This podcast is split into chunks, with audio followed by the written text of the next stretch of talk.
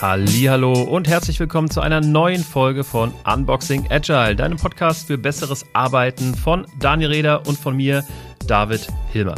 Wir bereiten dir Themen rund um agiles Arbeiten und die neue Arbeitswelt so auf, dass du sie auch in deiner Praxis einsetzen und umsetzen kannst. Heute seit einer gefühlten Ewigkeit, nämlich dem 12. März, mal wieder eine Folge ohne Interviewgast, sondern nur mit uns zwei Hosts, Daniel und David.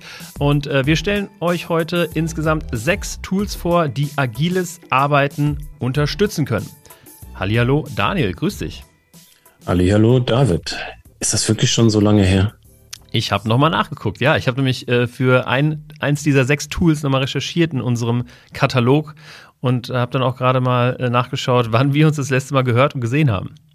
Boah, krass. Naja, umso schöner, dich mal wieder zu sehen, aber es kam mir auch gefühlt wie eine Ewigkeit vor. Ja, auf jeden Fall. Mann, Mann. Wir haben auch beide, glaube ich, volle Terminkalender und es ist immer das, das, vielleicht mal als kleiner Insight, es ist immer das Schwerste zwischen uns beiden Terminen zu finden. Und wenn wir dann irgendwie auf, auf, die, auf der Jagd sind nach Interviewgästen, dann ist es irgendwie immer leichter. Dann schlägt man irgendwie ein, zwei vor, findet was, fertig. Ja, und das stimmt tatsächlich. Ich glaube, da sind unsere Kalender einfach unterschiedlich getaktet. Also äh, da, wo es bei mir, ne, du, abends passt es bei dir nicht so gut, da wird es bei mir wieder gut passen und umgekehrt. Äh, das ist dann immer ein bisschen schwierig. Aber wir kriegen es hin, so wie heute. Heute Sonntag 9.20 Uhr. ja, ist so eine gute Zeit. Meine Kinder frühstücken gerade mit meiner Frau zusammen, also und habe ich ein bisschen Ruhe. Und unsere HörerInnen können das oder, oder schätzen das auf jeden Fall, denke ich. Ja. Du hast ja auch gerade noch gefrühstückt. Genau, ich habe hier gerade noch die, die Müsli-Schale weggelegt und ich denke mir auch, am Sonntag eigentlich kann man auch mal schön Brötchen essen, aber gut. Ich bin heute Morgen äh, fix ins ähm, Büro gefahren. Hier ist ja unser kleines Podcast-Studio und ähm, da gibt es eben Müsli. Sehr gut. Hoffentlich hat es dir gut geschmeckt und du bist bereit für eine schöne Folge. Auf jeden Fall. Mensch, ähm, wie geht's dir denn? Ich habe ähm, äh, ja mitbekommen, du hast mir geschrieben, du hattest Corona. Ist wieder alles, alles ausge, ausgeheilt? Ja, überwiegend. Ab und zu noch ein bisschen Husten, aber ähm, ansonsten war okay. Ich bin froh, dass ich geimpft war.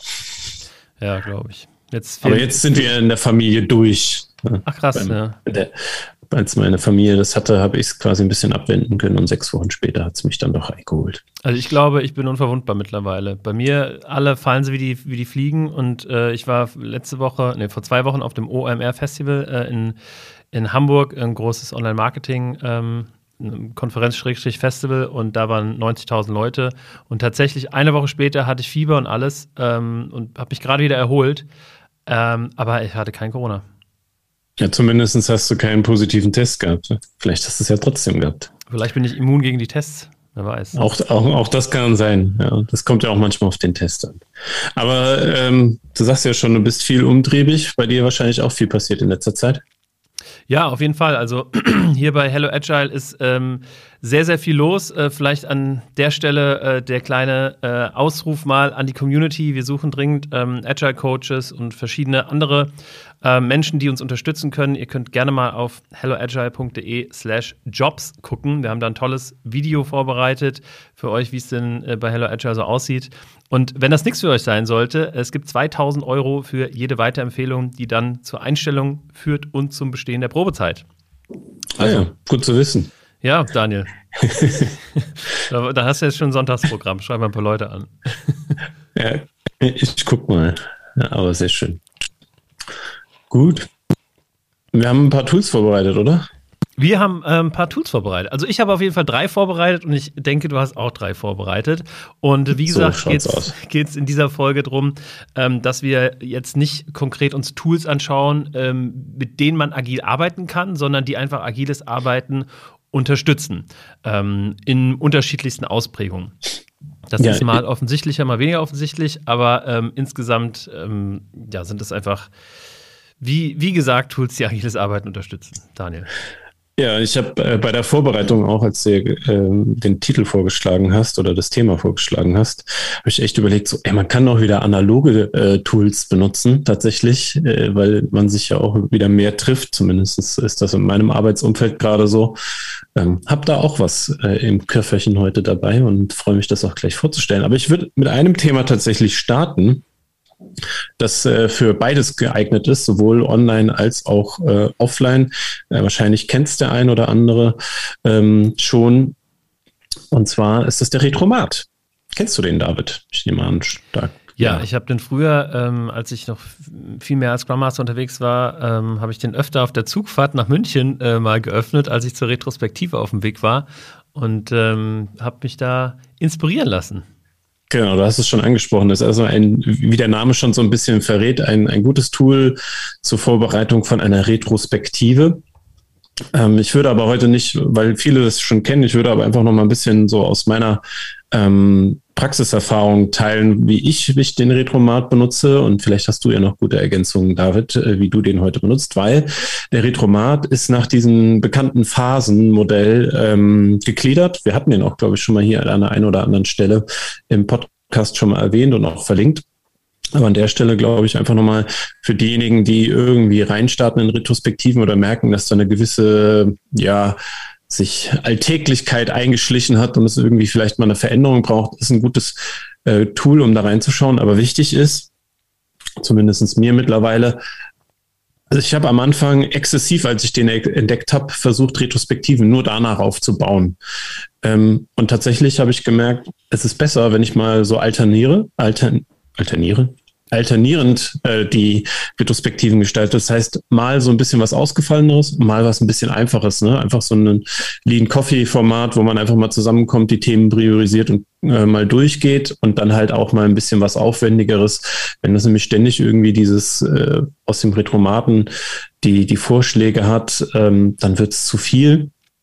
Und der zweite Punkt, das ist ja ne, erstmal Gesprächsklima schaffen, da ist dann so ein Thema und dann ist das nächste Thema und dann kann man ja durch auch durchscrollen durch die Sachen und schauen, dass die Sachen gut aufeinander passen. Das ist halt auch etwas, was äh, durchaus hilft, dann eine gute Retrospektive zu organisieren. Und der letzte Punkt, den ich noch ergänzen würde, manchmal reicht es sich einfach nur eins dieser Dinge rauszunehmen. Ne? Das sind ja dann die fünf Phasen und da stehen dann immer super tolle Ideen und ich habe einfach gemerkt, manchmal reicht es einfach, wenn man ein Thema nimmt aus der einen Phase und das als Retrospektive macht. Also mal so ein bisschen ein kleiner Hack für den Retromaten. Ich finde auch, dass man sich da generell ähm, Impulse raussuchen kann, die vielleicht ähm, auch unabhängig von der Retrospektive einsetzbar sind. Ne? Auch für andere Meeting-Formate, einfach mal als Check-in oder als Leitfrage oder als Check-out. Also ähm, da kann man sich durchaus, auch wenn man keine Retrospektiven macht, ähm, auch mal dran bedienen. Auf jeden Fall. Ähm, was auch manchmal ein bisschen untergeht, ist das Thema, ähm, da steht so, so ist dann, wenn unter der Beschreibung, was man tun soll, ist dann meistens noch so ein kleiner Schriftzug, da steht Fotos ansehen. Da sind dann Fotos hinterlegt. Da empfehle ich stark mal drauf zu klicken, weil da sieht man auch Flipcharts oder wie andere Leute das vorbereitet haben. Und das gibt einem dann auch nochmal ein gutes Gefühl darüber, wie kann man denn das Ding ordentlich äh, einsetzen, äh, wie haben es andere eingesetzt und da nochmal einen Überblick zu bekommen. Also wer sagt, ey, ich will mit Retrospektiven anfangen oder ich will meine Retrospektiven mal anders machen oder ich will äh, sie vielleicht sogar verbessern, weil sie bisher noch nicht gut laufen, das ist ein guter An äh, Anlaufpunkt. Die, das agile Arbeiten, wo Retrospektiven ja ganz massiv mit reinspielen in den Faktor des Überprüfen und Anpassens, ähm, eine gute Möglichkeit, mit, einem, mit diesem Tool das zu unterstützen. Ja, unterschreibe ich. Ich habe meinen ersten Punkt schon äh, durch, David. Haken so, was hast du im Petto? Ja, ich ähm, fange auch, nee, ich fange mit einem analogen Tool an, nicht auch, sondern du hattest ja ein eher digitales Tool. Ich fange mit einem analogen Tool an und zwar ähm, dem Tool Planning Poker. Das haben wir vor ähm, einigen Folgen schon mal angesprochen in Folge 42, ähm, nämlich ähm, da haben wir über agiles Schätzen gesprochen. Ja, und Planning Poker ist ein Tool, um agil zu schätzen. Ähm, was bringt agiles Schätzen oder was bringt generell Schätzen? Es geht um darum, dass ein Team gemeinsam Anforderungen oder Aufgaben schätzt, von der Größe, von der Komplexität her, ähm, damit man einmal äh, Transparenz darüber hat, wie groß, wie viel Aufwand eigentlich eine Aufgabe hat und ähm, damit man im Team Verständnis herstellt. Ne? Also in so einem ja, perfekten agilen Team, was crossfunktional arbeitet, wo also äh, Entwickler und ähm, Marketing-Experten und hast nicht gesehen, alle zusammenarbeiten. Wenn man gemeinsam praktisch in so einer Schätz-Session äh, am Ende Aufgaben schätzt, dann bringt das natürlich Transparenz und hilft äh, da, dabei, Inselwissen abzubauen und einfach ähm, als Team ähm, ja, ein besseres Bild vom Gesamten zu bekommen, würde ich sagen. Und Planning Poker ist eben ein Format, wie man agil schätzen kann. Ähm, Poker, weil man sucht sich praktisch, also als erstes wird eine, wird eine Aufgabe vorgestellt, präsentiert, dann werden Fragen beantwortet und dann sucht sich jeder in so einem Pokerkartendeck, äh, in so einem Kartenspiel sucht sich jeder eine Zahl aus und hält das erstmal verdeckt, also mit einem Pokerface, dass niemand weiß, welche Zahl äh, die anderen haben. Und auf drei oder auf die Plätze fertig los werden dann eben die Zahlen aufgedeckt und ähm, werden dann miteinander vergleicht. Äh, verglichen.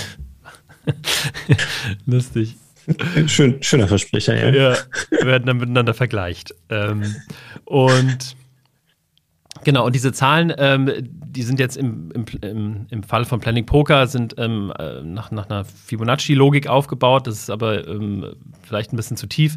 Ähm, auf jeden Fall stehen da praktisch Zahlen drauf und diese Zahlen entsprechen dem Aufwand, ne? von 1 bis 100. So.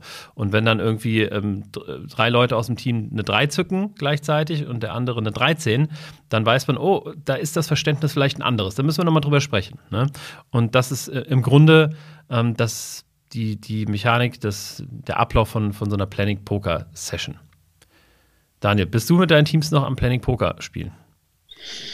Mm, ja gut, ich bin ja nicht mehr so aktiv in der Funktion als Scrum Master oder ähnliches unterwegs. Also im Moment bin ich kein, bei keinem Planning oder Refinement oder ähnlichem dabei.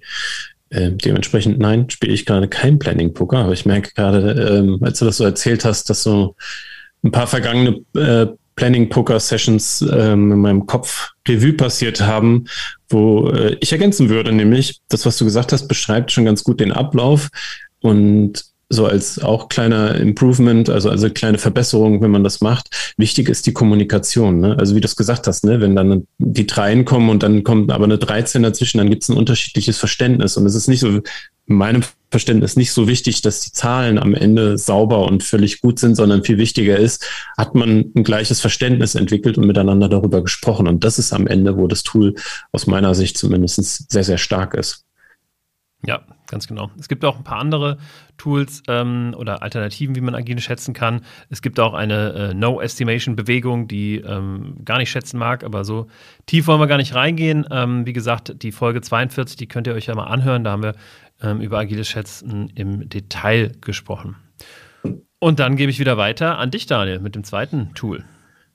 Ja, ähm, ich habe mir was ausgesucht, was ich glaube ich ähm, im Alltag viele kennen, ähm, vor allen Dingen, weil es ein recht großes, verbreitetes Tool ist in vielen Organisationen, gerade in größeren Organisationen, ähm, aber glaube ich meistens nicht so auf dem Schirm ist, wie das beim agilen Arbeiten eigentlich unterstützt. Und das ist das Thema Confluence, also von Atlassian die auch Jira und Co. gemacht haben, was ja auch miteinander sich gut verknüpfen lässt, äh, ist Confluence eine gute Möglichkeit, im Prinzip sowas wie ein Wiki, wo man alles Mögliche ablegen kann an Informationen.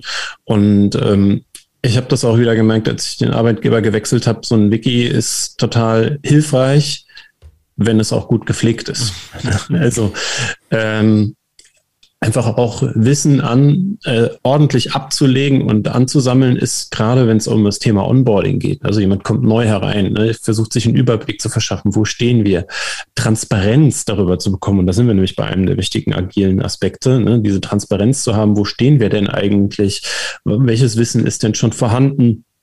Dafür ist dieses Tool eigentlich unerlässlich und sollte nicht unterschätzt werden. Ne? Also auch Verknüpfungen sinnvoll untereinander zu machen und aber auch ab und zu mal hinzugehen und auch auszusieben. Äh, also das ist ein Thema, wo, wo ich gerade einen Blick bei uns gerade drauf habe, was kann eigentlich denn weg? Also nicht, ist jetzt nicht so, dass ich akut da direkt dran gehe, weil man da auch nochmal äh, schauen muss, weil sich ja dann Alternativen auch auftun, wie zum Beispiel SharePoint oder sowas ist ja äh, eigentlich analog zu Confluence ähm, ist dann nur in der Microsoft-Welt, aber ist eigentlich eine gute Möglichkeit, einfach um Wissen zu managen. Und ähm, auch wenn wir bei agilen Arbeiten natürlich viele Ideen generieren müssen, ne, du hast vorhin schon erwähnt, mit den crossfunktionalen Teams, die dann zusammenkommen und alle müssen miteinander reden und schauen, wie geht's eigentlich gut weiter ist es aber genauso wichtig, dass man auf der anderen Seite bei Dingen, die sich wiederholen, die immer wieder ähnlich ablaufen, dieses Wissen auch dokumentiert. Und ähm, dass man da nicht immer wieder auf, erneut auf die Suche gehen muss. Ne? So, hey, hast du dieses, bei uns natürlich ganz banal, weißt du, wo dieses Formular ist? Ne? Weißt du, wer Ansprechpartner zum Thema äh, XY ist? Weißt du, wer die Berechtigungen freischalten kann? Welche Berechtigungen braucht eigentlich ein neuer Mitarbeiter? Ne? All diese Sachen. Ähm, wenn die nicht dokumentiert sind ordentlich, äh, hindern einen. Und mhm. das belastet dann, sage ich jetzt mal ganz plump, beim agilen Zusammenarbeiten.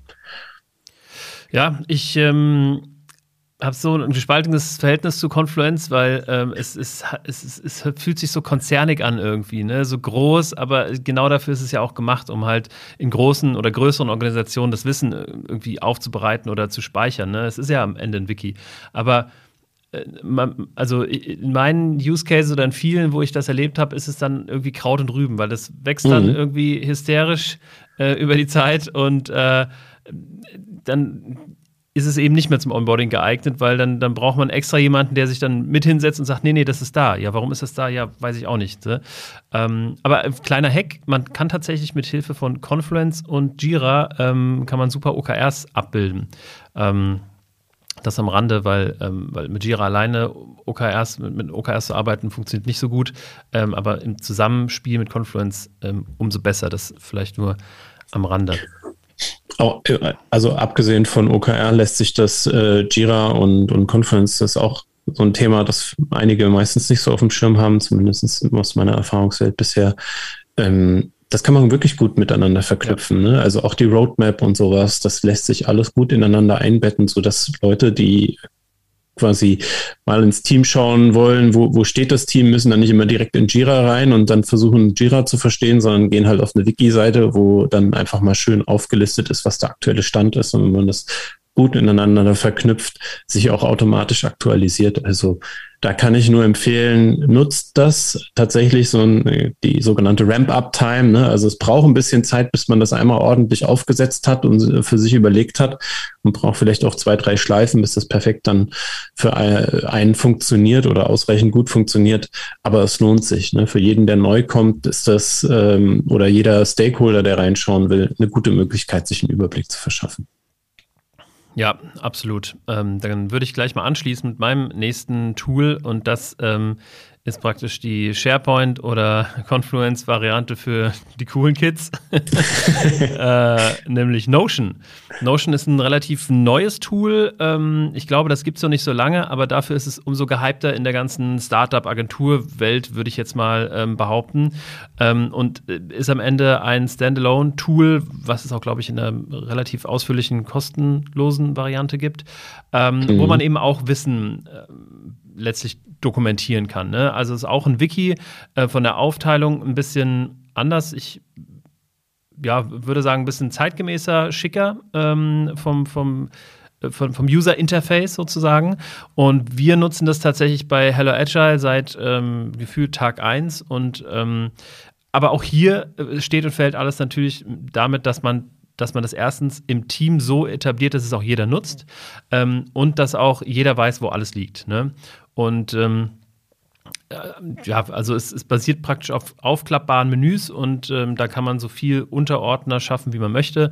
Und es ist ähm, ja ein Pendant, würde ich sagen, zu einem Serverlaufwerk oder zu einer Dropbox, wo man in Ordnern Dateien organisiert und hier sortiert man praktisch Wissen in, in Ordnern, könnte man sagen. Ne? Und kann das eben sehr leicht, sehr intuitiv ähm, sortieren.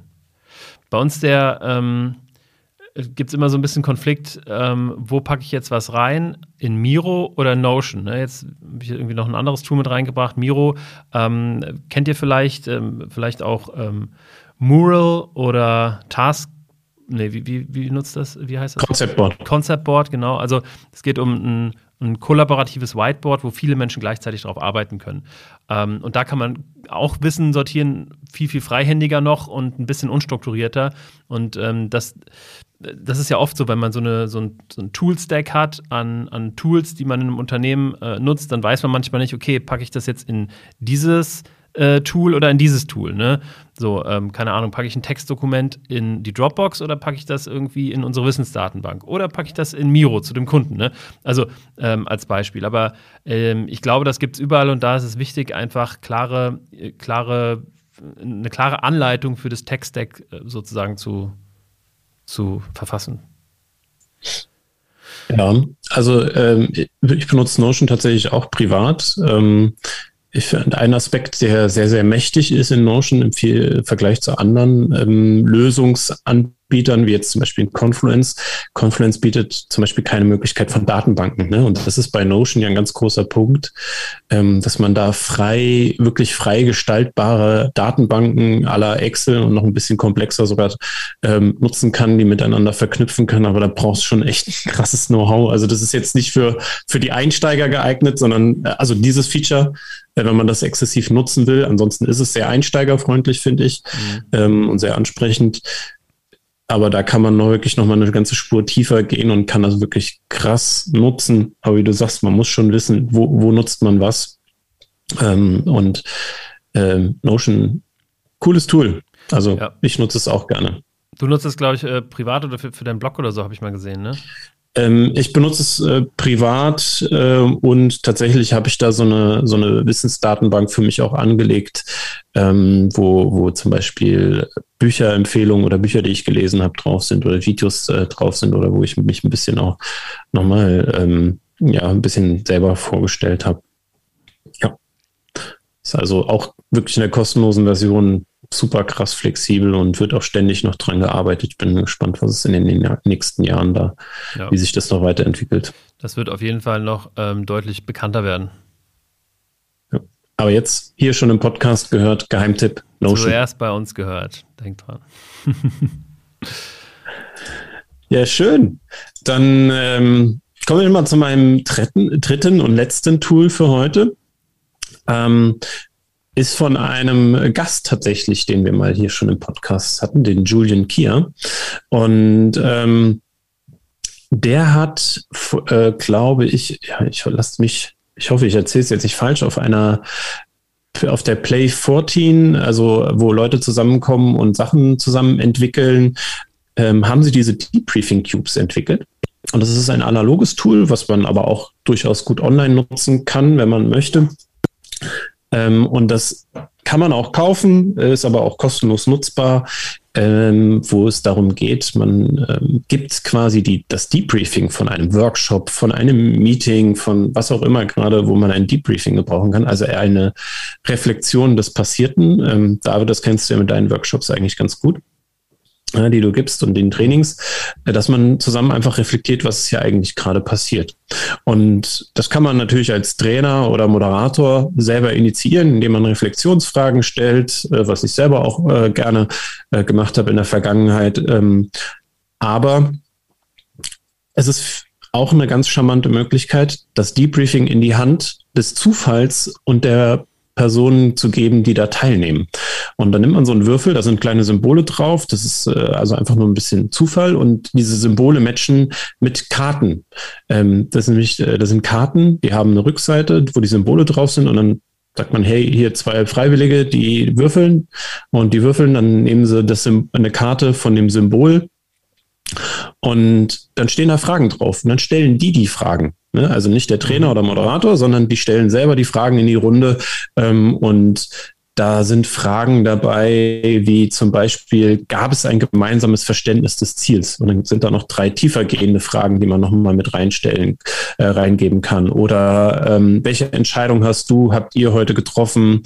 Ähm, oder äh, wie habt ihr euch organisiert? Also sehr, sehr breit gefragt und sind für alle, die so moderieren, ein gutes Tool, um auch seinen Fragenkatalog mal zu, ver äh, zu erweitern, zu verbreitern die auch für Retrospektiven durchaus hilfreich sind, aber auch gleichzeitig dieses ne, Partizipative, also jeder kann das irgendwie machen. Nicht ich muss das machen als Moderator, die Fragen stellen, sondern ich kann sie auch ins Team zurückgeben und auch ein bisschen den Zufall ähm, spielen lassen, so dass man da eine schöne Reflexionsrunde kommt. Also ich habe die schon ein paar Mal eingesetzt und kann sie ehrlich äh, nur empfehlen, sind ein wirklich schönes auch haptisch macht es einfach irgendwie nochmal was mit einem, wenn man dann so würfelt und dann zieht man sich eine Karte und dann hat man die da und hält sich ein bisschen so an der Karte fest als Teilnehmerin oder Teilnehmer und ähm, stellt dann diese Frage.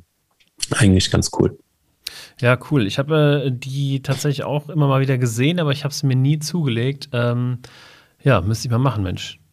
Ja, kann ich, äh, kannst du ja in die Show Notes gucken. Ähm, da ist der Link äh, auch zum kostenfreien PDF. Also kann man sich auch selber ausdrucken. Da sind sogar mit Markern und äh, dann kann man die Karten auch schneiden lassen oder man kann die sich auch für ähm, ein schmales Geld äh, auch selber bestellen äh, über den Shop. Und Genau, das habe ich nur in Erinnerung, dass das wirklich kein, kein Produkt ist, was irgendwie viel Geld kostet, sondern das ist sehr ähm, ja, kostenlos oder, oder für einen schmalen Taler. Genau. Also in der Papierbox, ich gucke gerade mal, ich habe es offen, kostet irgendwie 8,40 Euro zuzüglich Versand und Mehrwertsteuer. Das ist jetzt, ja, und dann gibt es das noch in einer Holzbox-Version, die ist ein bisschen teurer, aber. Mhm. Und es gibt es in vielen, vielen Sprachen, auch das für Leute, die vielleicht international tätig sind. Ähm, da gibt es noch Alternativsprachen. Also Shoutout an äh, Julian, äh, gut gemacht und äh, vielleicht bekommst du äh, ein bisschen Aufmerksamkeit äh, für dieses tolle Tool, dadurch, dass der Daniel das so cool vorgestellt hat. Ja, dann würde ich sagen, bin ich hier mit dem ähm, Tool Nummer 3 dran. Mit dem Taskboard. Ähm, das Taskboard, der Klassiker unter den Tools, ähm, wird auch Scrumboard oder Kanban-Board genannt. Ne? Kanban ist die Methode drumherum, könnte man sagen, vereinfacht sagen. Äh, Im Grunde geht es darum, dass wir einfach unsere Aufgaben ähm, sortieren im Team und transparent halten in diesem ja, Taskboard-System oder Kanban-Board-Design. Ähm, in, in, der einfachsten Form haben wir einfach drei Spalten, also eine, ähm, eine Spalte mit To-Do, eine Spalte mit in Arbeit und eine Spalte mit erledigt. Und da packen wir dann einfach unsere Aufgaben in die To-Do-Spalte und jedes Mal, wenn wir uns eine Aufgabe vorknöpfen, dann packen wir sie in die in Arbeit-Spalte. Und wenn wir mit dieser Aufgabe fertig sind, dann packen wir sie in die Erledigt-Spalte. Ne? Äh, relativ simpel. Ähm, und dieses Prinzip funktioniert einfach immer und überall. Also ich weiß nicht, wie viel Kanban-Boards oder beziehungsweise Taskboards ich in meinem Leben schon gebaut habe. Das lässt sich ja auch ganz einfach mit Post-its machen. Ähm, also ich nutze diese Systematik wirklich für alles. Ne? Ähm, ich habe jetzt am ähm, kommenden Dienstag ähm, so, so einen Online-Talk ähm, und da werde ich die Agenda auch einfach ähm, hinter mir in der Kamera ersichtlich mit einem mit einem Taskboard machen, wo ich dann auch die Agendapunkte in, in Arbeit, ähm, oder in To-Do in Arbeit und erledigt ähm, unterteilen werde. Und das kann man natürlich auch ähm, sehr, sehr groß spielen. Ne? Also wenn man das mit einem großen Team macht, ähm, wo es einen festen Workflow gibt, ne? wo da nicht nur To-Do in Arbeit und erledigt steht, sondern wo am Anfang ein Backlog drin ist, wo erstmal Aufgaben gesammelt werden. Dann haben wir To-Do oder, oder äh, Sprint-Backlog, dann haben wir meinetwegen also die, die To-Dos auf eine Woche oder auf einen Sprint. Dann haben wir in Arbeit, dann haben wir auf Warten auf Feedback, dann haben wir vielleicht noch Testing, dann haben wir Code Review oder was auch immer der Workflow eben hergibt. Und ähm, so kann so ein Taskboard sehr, sehr groß werden. Ähm, ich empfehle, ähm, wenn, wenn ihr euch dafür interessiert, vielleicht mal in das Thema Kanban ein bisschen tiefer einzusteigen, weil da gibt es unheimlich viele Kniffe, wie man so ein Taskboard noch pimpen kann am Ende des Tages. Ähm, ich würde tatsächlich in die Shownotes auch mal ein Video ähm, packen von meinem Kollegen Felix Hirn, der in acht Minuten ähm, das ganze Thema relativ ähm, transparent auf YouTube mal ähm, erklärt und da auch ein paar Hacks mitgibt. Daniel, wie oft nutzt du denn in deinem Alltag noch Taskboards? Gibt es sowas überhaupt noch? Ähm, tatsächlich habe ich, äh, als ich angefangen habe im Oktober in meiner neuen Funktion, haben wir ein Taskboard genutzt. Ähm, sind jetzt aber einfach von dem Workflow her, wie wir es gerade, äh, wie, wie die enge Zusammenarbeit mit meinem Kollegen aussieht, eher auf äh, Lists umgesprungen, also tatsächlich To-Do-Listen. Mhm. Aber ich nutze ich darf es gar nicht so laut sagen, ich weiß nicht, wie anti-agil das jetzt klingt. Ähm, ich nutze immer noch ganz stark bei äh, Outlook tatsächlich die, ähm, die Aufgabenfunktionen, ne, dass du unterm Kalender siehst, welche To-Dos hast du und ich plane die tatsächlich so auf Tage. Ne, an welchem Tag mache ich eigentlich was? Und das ist quasi so ein bisschen mein Taskboard-Ersatz. Ah, okay. ja. Weil ich aber auch äh, viele Dinge habe, die kurzfristig irgendwie reinkommen und äh, schneller Fokuswechsel ähm, benötigen, so dass ich mehr das To-Do mit mir selber abklären muss und äh, höchstens noch mit ein, äh, einer Person oder so, ähm, dass, dass dann Taskboard im Moment für mich in dem Sinne im größeren Aufwand nicht möglich ist. Mhm. Weil, ich auch bei, ne, gerade bei Personalthemen nicht alles transparent machen darf. Ja, also das ist, sonst würde ich das wahrscheinlich mehr nutzen. Mhm.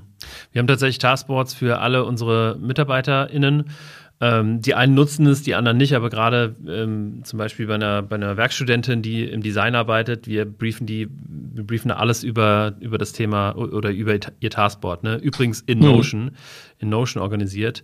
Ähm, also die, die, meisten Tools haben auch irgendwie so eine Funktion, die sich da Kanban nennt, ne? Ähm, auch Miro ähm, oder wie gesagt eben Notion, da kann man ganz einfach so Taskboards ähm, in Form von Kanban-Boards dann anlegen.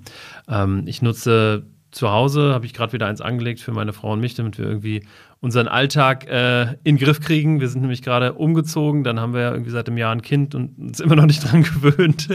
also äh, von daher äh, hilft ein Taskboard einfach auch ähm, Transparenz herzustellen über, äh, also ich nutze auch ein Taskboard für mich privat, wenn ich merke, okay, ich habe gerade mal wieder zu viele Aufgaben und das in meinem Kopf ist es irgendwie Wirrwarr, ne? einfach mal Post-its nehmen, runterschreiben und dann sind die schon mal aus dem Kopf auf Papier und das hilft unheimlich, ähm, um sich dann oft klar zu werden, okay, so viel ist es dann doch nicht. Ich muss einfach nur richtig priorisieren und dann kann ich das auch abarbeiten. Genau.